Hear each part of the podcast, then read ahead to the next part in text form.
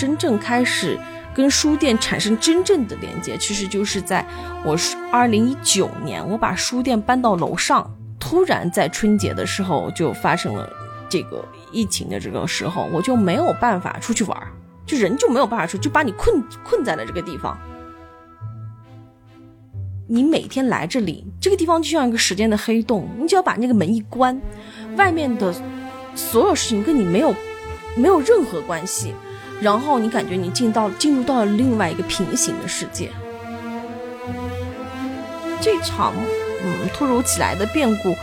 会让我陷入到了另外一种状态，就是说，生命怎么又要开始重新发生变化？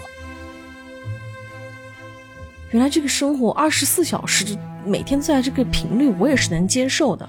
之前担心我会有点茫然，会不会觉得觉得没有通勤，就是这种就是零工作距离的这样的，会让我觉得可能会厌恶。后来我发现没有，我更适应，可能我更我更爱我的书店，我更爱我现在的生活状态。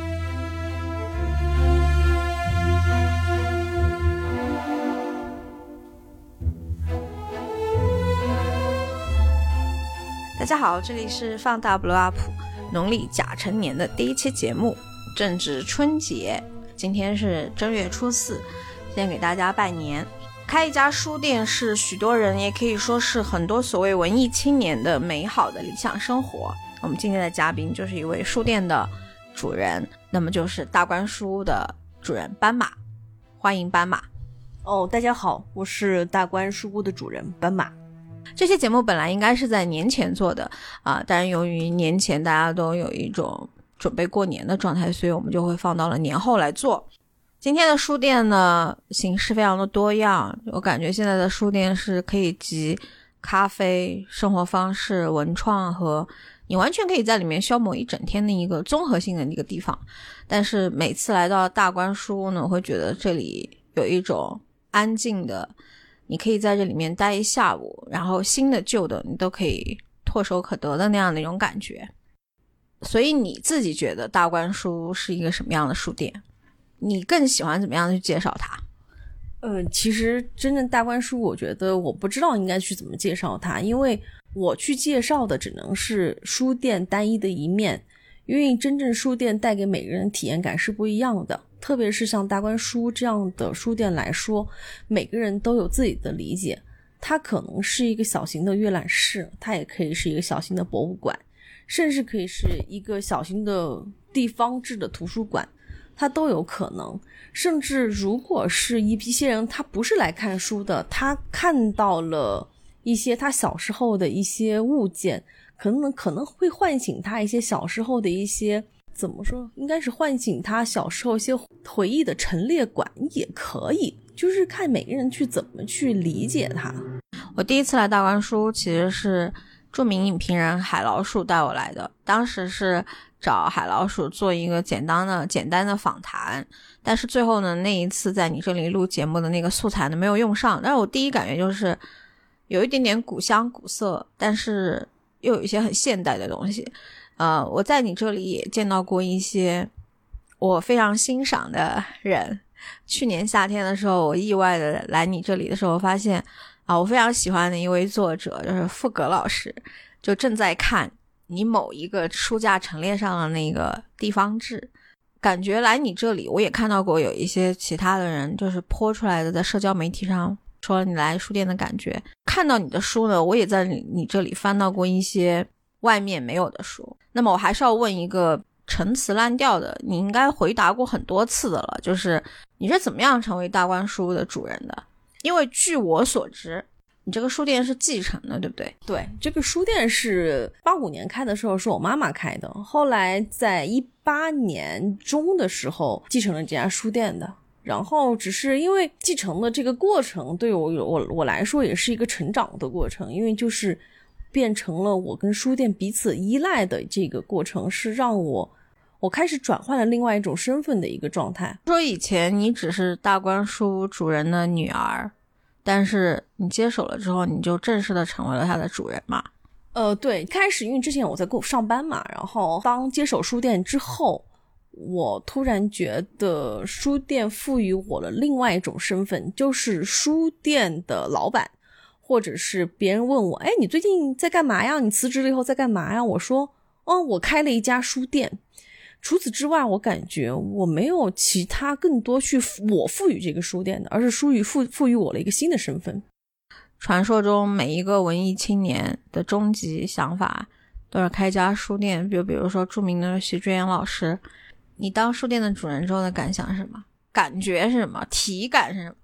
呃，我的体感是我开始真正的接手书店，或者是了解书店。关键是我们家的书是很专业的，就是我开始。呃，接手他，了解他，在经营他的过程中，我见识到他可能给我开了一扇窗户，我就觉得特别特别的不一样，就觉得跟我之前的世界是完全没有交集的另外一个世界，就像推开另外一个世界的门。原来我从小生活的这个，我从小玩耍过的这这个书店，藏着那么大的另外一个不一样的，嗯，怎么说？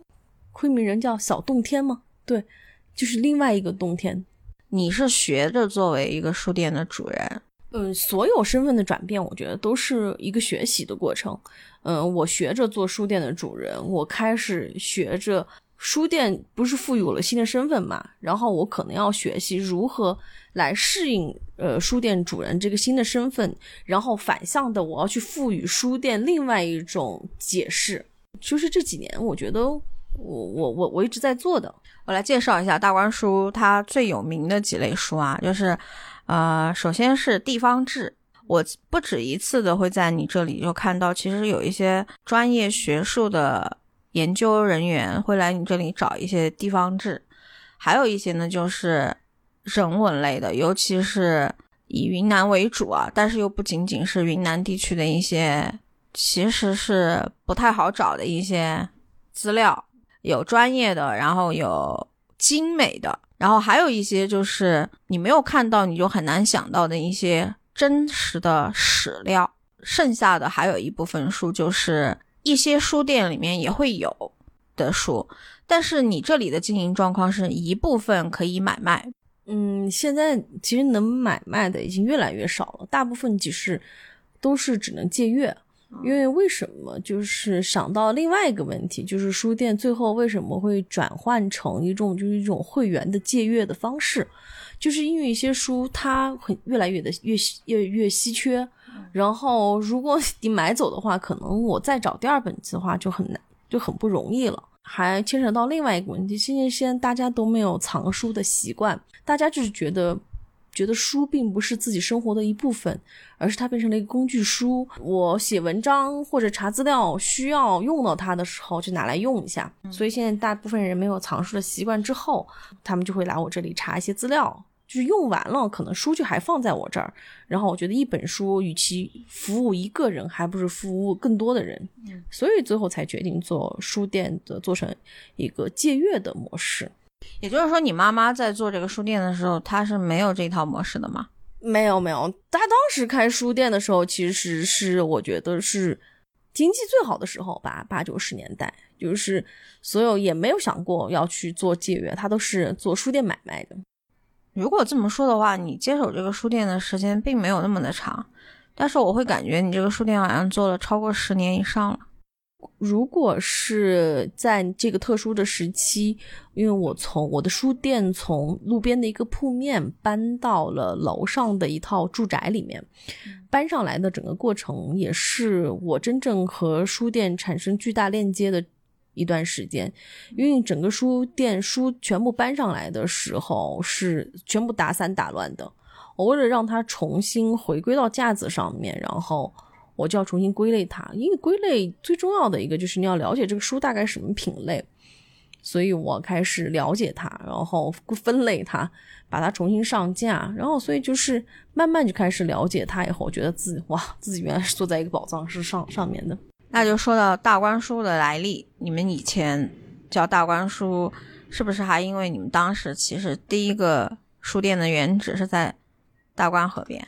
呃，书店的原址是大观路，也是现在旁边有大观河嘛。当时就很就很简单粗暴粗暴的取了一个名字叫大观书屋。嗯，对，当时是那个一个诗人艾青给我们写的招牌。是因为水灾对不对？呃，是一场水患，当时淹了蛮多书的，会 然后很心疼，所以书店就心一横，就搬到了楼上。楼上这套房子的话，也是自己家里面的房子，所以呃，一部分也减轻了我自己的一些经营上面的一些负担。也就是说，你非常完整的了解到这个书其实做整理的时候嘛？对，就是做整理的时候。其实，呃，刚刚接手的时候，书店还是在原址，就是它整个陈列还是跟以前一样。所以每次去到那个房子里面，我也没觉得他，我跟他有之间有太多的连连接，然后只感觉他的包他的包容性很强，不管我如什么时候去店里，他都觉得他都很温暖的一个小房子。在慢慢的这种，就是他过度包容我的这种状态下，所以那次发出水患以后，淹了很多书，会才会让我很心疼，因为我觉得是像，就像自己的朋友受到了伤害一样的那种感觉，所以才会觉得要给他寻找一个更安全的地方，所以才会想要搬到楼上来。你以前有没有学过类似于图书馆的那种管理的话？你是怎么去摸这个归纳的？这个，比如说陈列的这个门道，啊，我一直觉得斑马是一个非常好的陈列师，就是书店的，用一个时尚杂志的话来说叫 setting，就是你的装扮啊、你的装置啊、你的分类和陈列是很上镜的。你是怎么摸到这套门道的？其实我是一个，就是整个空间逻辑就非常糟糕的人，就是我没有办法，就是想象这个东西放在这好不好看，就是一定要实际的把它实际的把它放上去。所以现在大家看到的整个书店的样子，已经是可能是十点零的版本，或者是十一点零的版本，因为已经腾挪了无数次。折腾了无数次，才折腾到了现在的这个样子。嗯，所谓陈列，我也没有学，我也没有学过。然后图书分类，我也没有学过，都是在不断不断的，就是各种搬挪的过程中，就是如何才能才慢慢的开始挪到这个样子的。其实。大观书的每一个分类的书架上和图书馆呢是不一样的，就是图书馆的那个书的分架它是有分类的标识的，但是来大观书的话是全靠主人告诉你这一片是什么类型的书，那一片是什么类型的书，你不贴那种分类标签是你觉得特别像图书馆，是你非常抗拒的吗？呃，不是抗拒，其实我也不抗拒，其实因为我觉得我怕我自己。这个柜子过两天还会再变其他的分类，我是怕如果到时候我对是怕麻烦。还有另外一个，就是因为我书店本身就比空间比较小，我没有办法按照正规的图书馆分类的去分类，只能按照我自己的分类逻辑去分。所以说，就是如果每个来的客人，我如果我不跟他介绍的话，肯定觉得哇，这个老板，这个书店老板很没有文化，然后他分的好乱。但是如果我跟他介绍了我有自己我自己的分类逻辑后，他会觉得哦。嗯，可能有个评价，哦，分的还算可以吧。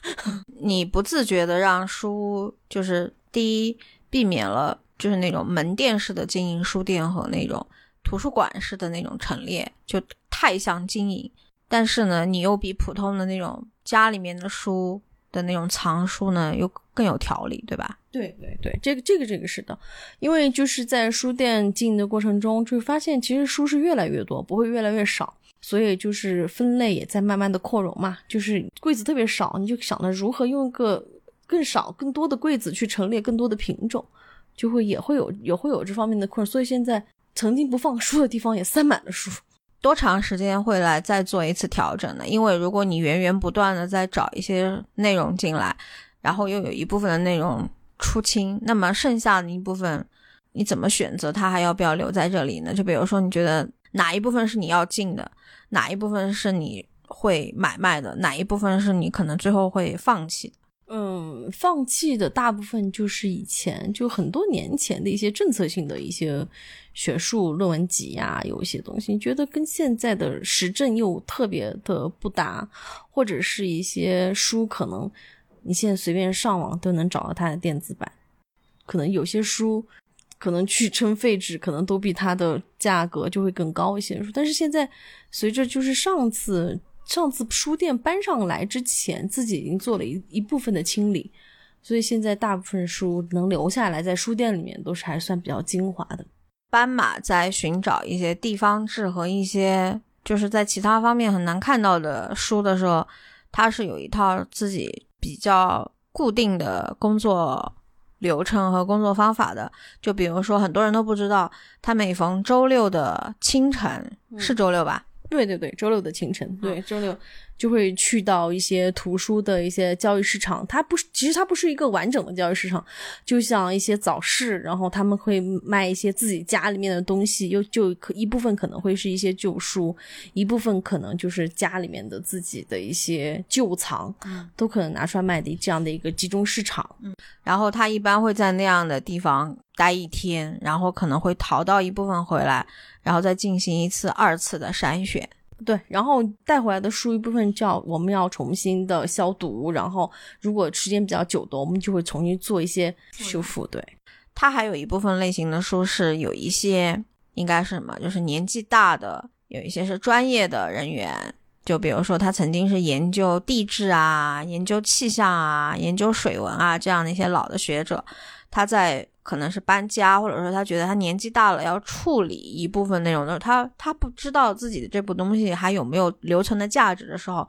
他会联系斑马去，就是去看一下他的那些书，哪一些东西是还有留存价值的。对对对，然后因为现在就是这几年这样的机会，就是以前还蛮多的，现在越来其实是越来越少。为什么？呃，因为一部分人就觉得这个书不值钱，就可能觉得书已经不不再是成为一种资产的情况下，他可能就把它就称当做废纸把它卖掉了。因为觉得如果中间再去折腾一遍的话，他觉得可能没有太多的意义。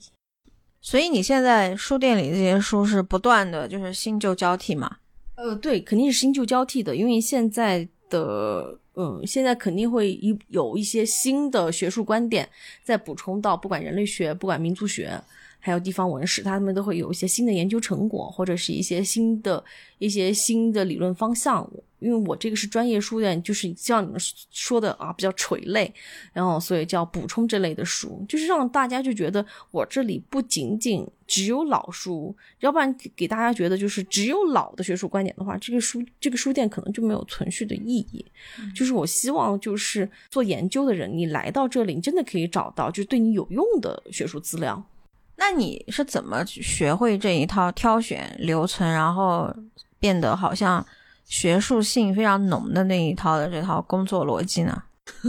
我我我能说这个是悟性吗？可以啊，当然。呃，因为其实呃，因为从从小的话，其实是在这个环境里面长大的，可能就会。呃，用另外一句话，就可能你你的基因里面，或者是你的习气里面就带着这个，所以当时书店接手过来到现在这个状态，其实没有也没有多少年。我个人觉得我自己还是上手比较快。你明确就感觉到什么样的书大家会很需要，然后我就自己朝那个方向走。然后特别是我刚刚才接手书店的时候，一些朋友就建议我说啊，你要把这个书店进一些畅销书啊，或者是进一些什么样，就是迎合大众一些。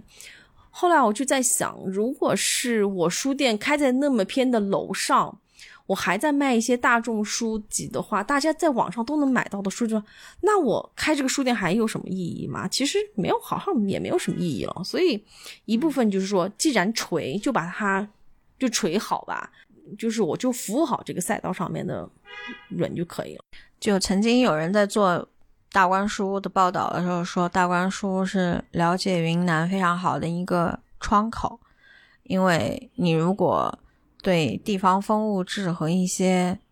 非常云南的东西感兴趣的话，有一些资料只有你这里有。哦，对，呃，特别是有一些分类啊，就是像我分的几个大类，就是像少数民族的一些歌舞的一些分类啊，风物的分类。我个人觉得我这边还是算比较齐全的，所以来你这里查资料的人是很主要的一部分客群，对不对？哦，对，因为因为就是因为这些很多资料，其实能主动去了解的人，要么就是他有自己的学术上面的需求，要么就是他是相关专业的一些学生，他有论文上面的需求，他才会来找这个资料。你说你接手这个书店是一八年啊，就是其实一八年还有一个网络上的，其实现在也比较有名的二手书的交易模式在中国起来了，就是多抓鱼嘛。哦，对对，有多抓鱼，还有像孔夫子的这个网站呀什么的，都会有一些。嗯，就有一种莫名的感觉，就是一八年你们同时都进入到了一个，好像中国在对于图书啊，就是二手日常，就是旧书这一块上的一个。可以说是经营赛道嘛，就是只不过你的可能更聚焦于线下，然后又非常的服务于地方，又非常的有在地性。像多抓鱼和狂网这个，它可能是服务的辐射面更广。对，综合类综合类的图就会很多。所以就像因为我是立足于云南的本土文化，所以就有很多书就只能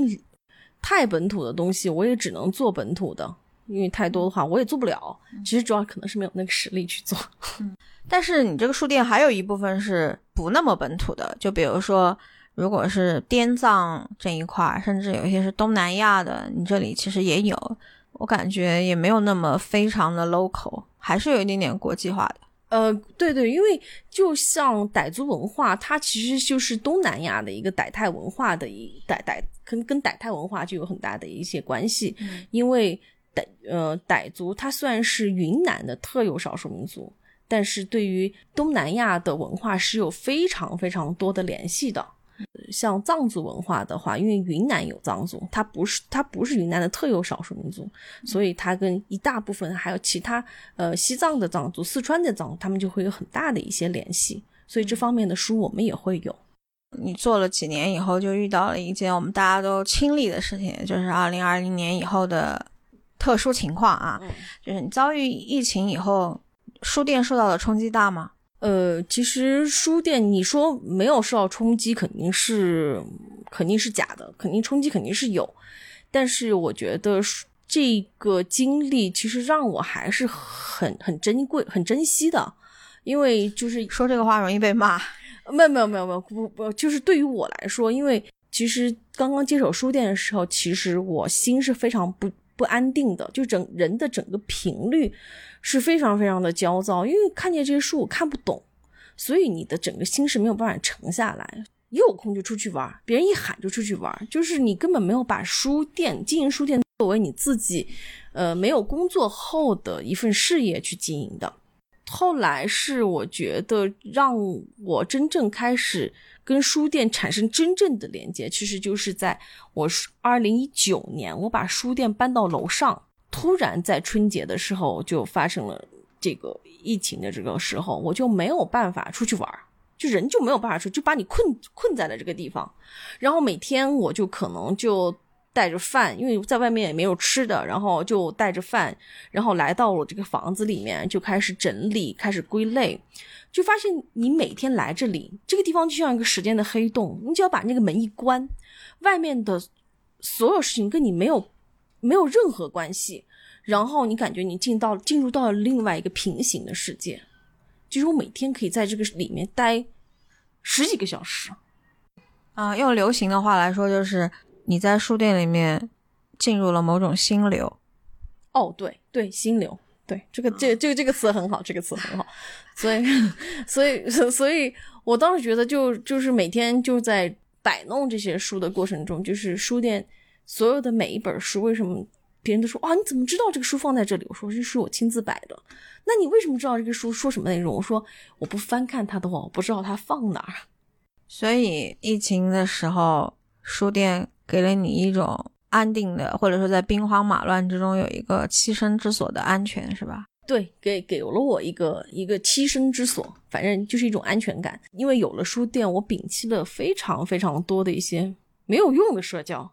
就觉得更专。你以前喜欢那些没有用的社交吗？哦，特别喜欢。就是原来我感觉自己是一个寂寞的人，然后我觉得就是每天就渴望谈恋爱，然后。就是虽然不是恋爱脑，就是渴望就每天有有有有人约你出去吃饭，有人要有人要约你怎么怎么样。然后，但是有了书店以后，我觉得整个人的频率静下来了，就没有那么躁动。本来也寂寞，但是你会觉得那个寂寞没有没有就 OK 了，是吧？没有，我觉得就是自从有了书店，我觉得寂寞这个词跟我没有任何的关系。怪不得文艺青年都想开个书店。是的，是的。也就是说，你接手了三两三年以后，你忽然感觉到你开始真正的是这个书店的主人了嘛？呃，对。然后就是这几年以后，就是因为你的书店经营受到了认可，受到认可以后，我我开始觉得，呃，书店不单单是他给予我的身份，还一部分是我赋予了他不一样的理，怎么说灵魂，还是或者是什么样的？就是我们大我跟书店两双方是彼此在互相。赋予的，互相在滋养，呃，用“滋养”这个词啊，反正就是相互的嘛。然后，我怎么感觉你这个描述好像养孩子？哦，对对，就一开始你也可能是随便糊弄一下，但是你为他用心的越多，你就觉得你越爱他。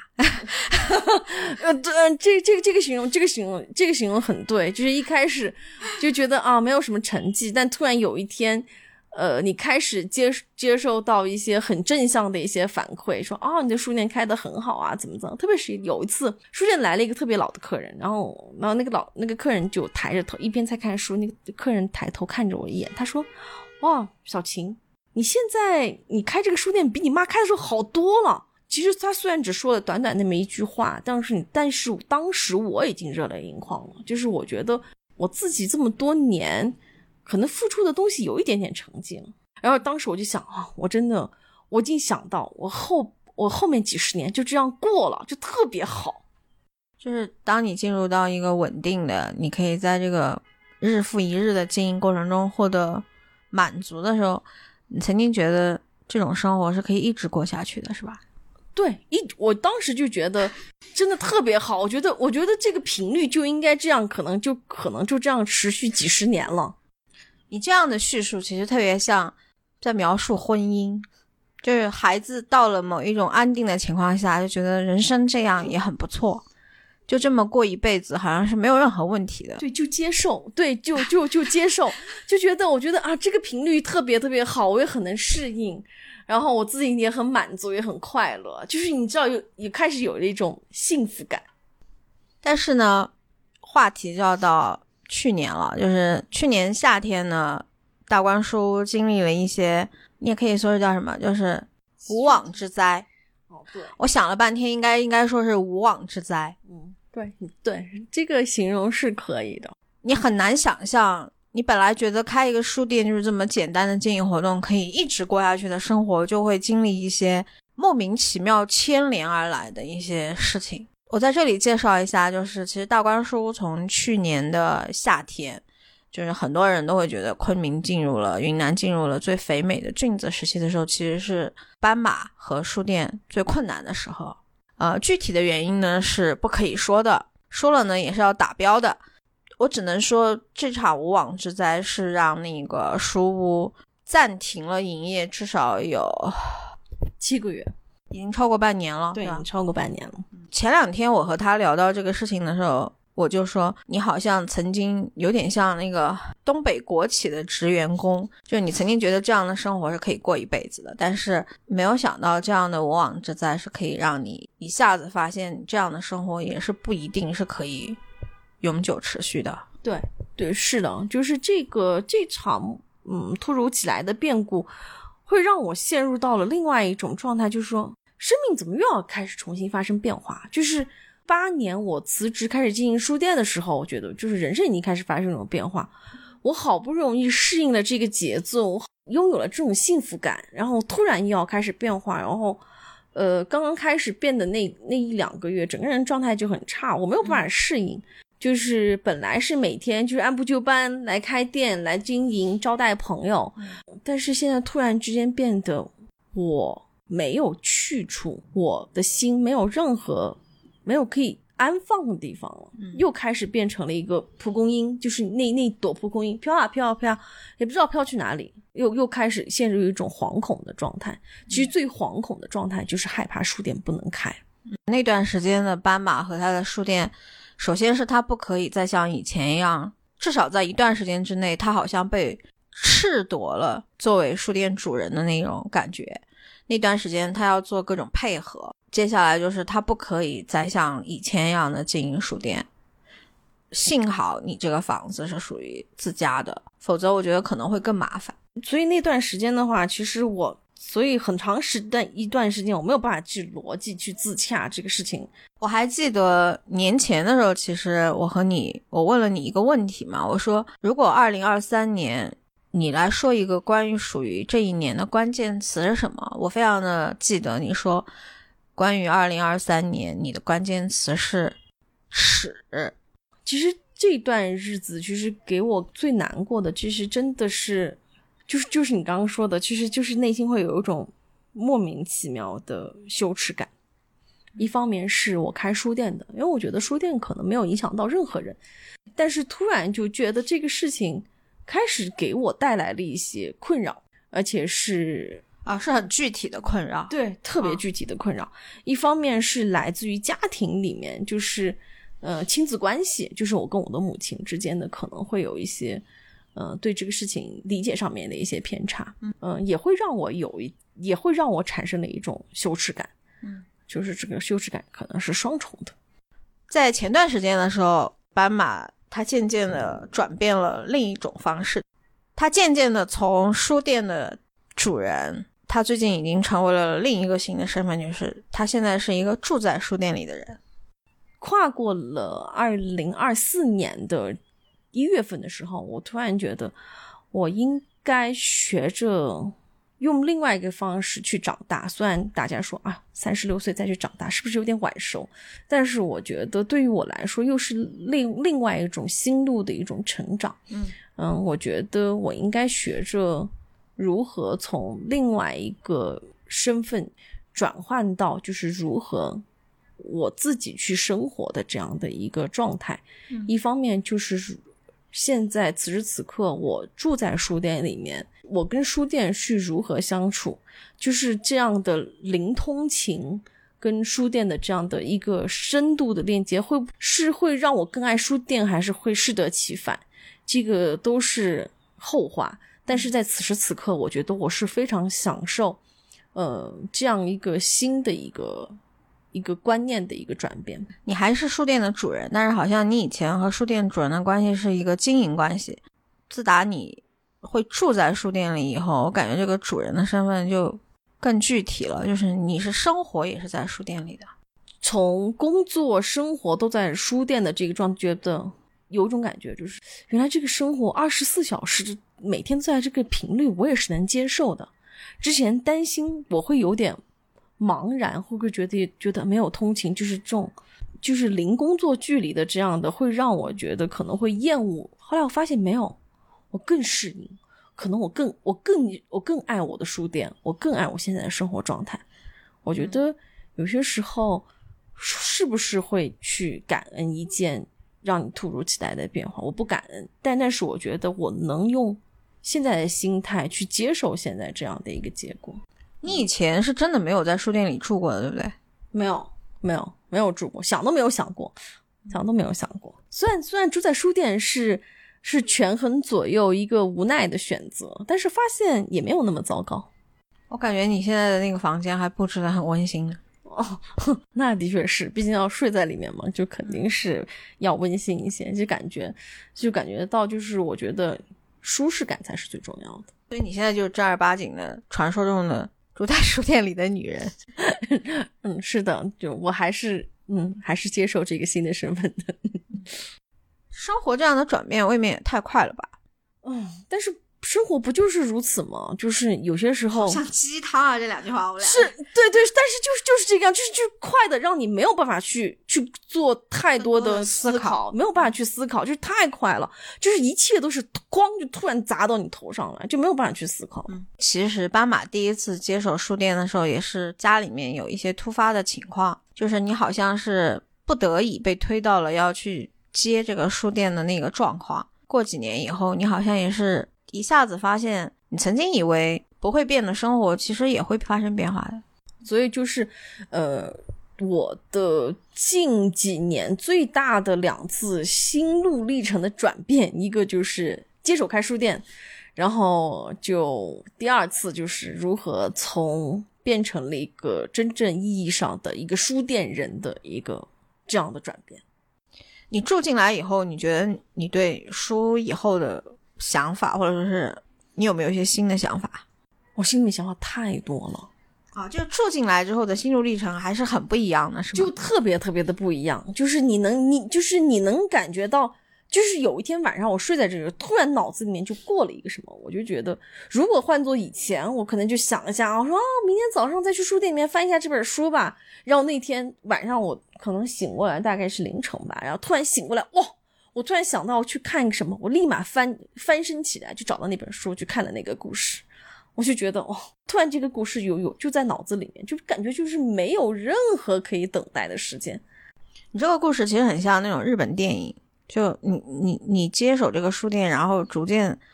成为这个书店的主人，非常的像日本电影。我觉得是有一点这种感觉的，嗯，就是哇，就感觉彼此粘连的已经很深，撕不开。我问一个残酷一点的问题啊，就是你住进来，然后对这个书店的爱，或者你对这个书店的感受，和那种不得已要接受一个婚姻 结果的那个想法像吗？不像。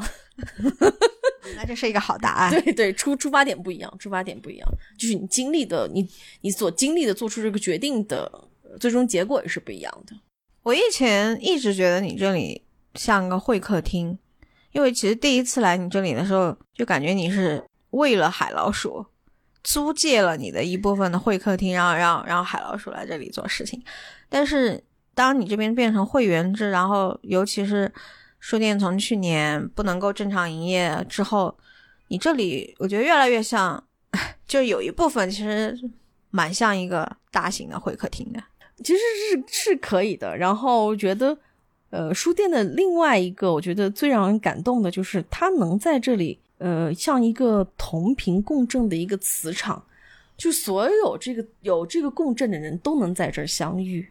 嗯，这话也很鸡汤哎。啊啊！又鸡汤哇，好没关系，就是对对，就觉得突然觉得这个生活就是需要鸡汤，对这个鸡汤的浓度就特别特别的高，这最这样，我觉得这个是所有人生感悟后的鸡汤浓度都会比较高。没关系的，你看向标不也是在熬鸡汤吗？就是人们需要鸡汤，我们得要才有营养嘛。你觉得跨过二零二三年以后，你现在的那种面对去年的那个心情，算平复了百分之七十了吗？哦，不止不止，就是我觉得我住在书店里面以后，我觉得我我解决了我最大的一个精神内耗，所以我觉得不只是解决了百分之七十，应该解决了百分之八十。我觉得所有的路，我觉得出现障碍的时候，可能就会让我停一停，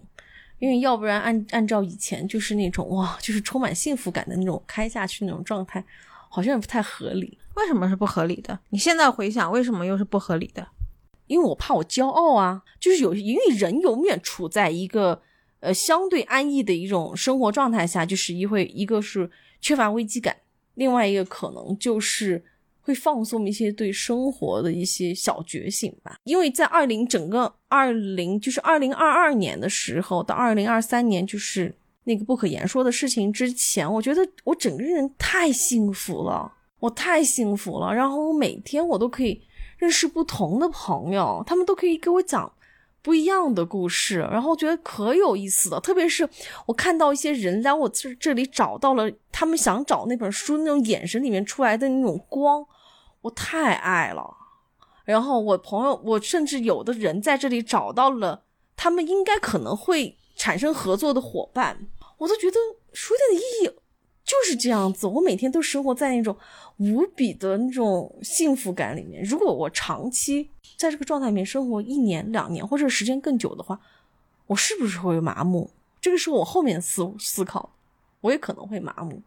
但是我觉得有了这个事情，我会更多的去思考，就是以后不管书店经营也好，还是我自己去调整我自己的整个心态也好，我觉得都是一个非常大的一个转变。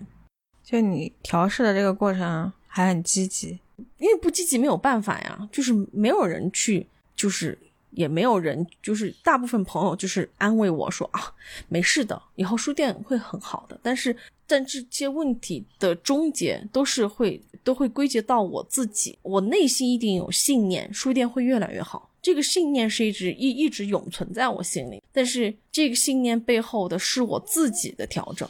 是我如何。去用我自己的力量去坚，有这个力量去支撑这个信念。就是别人再怎么说好，还是要最后最后你要承受的，还是要靠你自己去一点点的做嘛。对，还是要看这个是肯定要还要靠自己，所以我自己调整了很长很长的时间。我也不应该问你，就是说你未来的经营，或者说你未来想怎么做。但是首先就是希望的是你可以正常营业。嗯，哦，我也希望，我也希望，我我也等待这一天。嗯，我来介绍一下为什么叫不能正常营业啊？就是其实，在书店。发生那个不可名状的一些事情之后，书店一直是不可以正常营业的。它所有的一些和经营相关的权限都是被限制的。这里就渐渐的确确实，我觉得转变成你生活的一个场景，也是不自觉的转变成，因为你不能正常营业，然后你在书店反而就是生活成了重心嘛。对，就是所有，就是你，就是我最好的，就是不能营业的这个状态，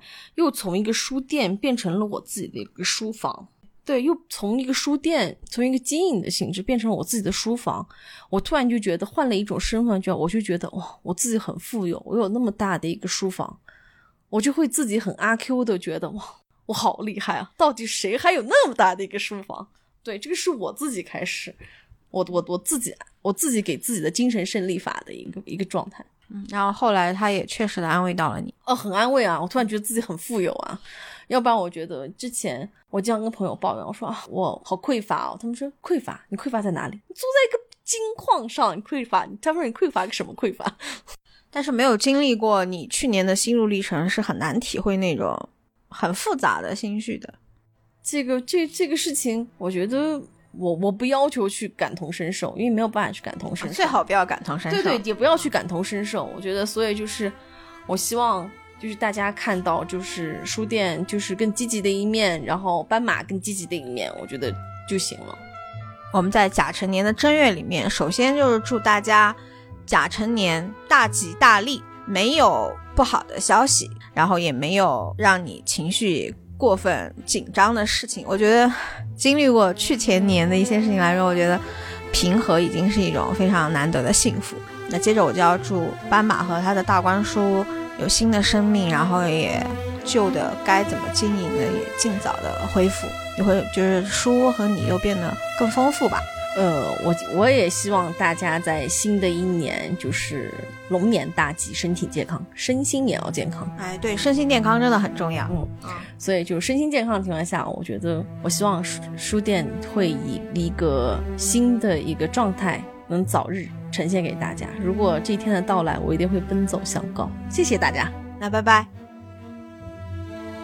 感谢大家关注收听放大 Blow Up。您可以在喜马拉雅、小宇宙、网易云音乐、苹果播客 Podcast 以及微信公众号放大一下 Blow Up 关注收听。您还可以使用一些其他工具 App，譬如谷歌 Podcasts 或者是 Pocket Casts，搜索订阅收听。现在豆瓣也新出了播客条目。您可以在条目中搜索标注并收听。如果您喜欢我们的内容，欢迎在多平台与我们积极互动，并给予五星好评，并把我们推荐给您的朋友。感谢您的支持。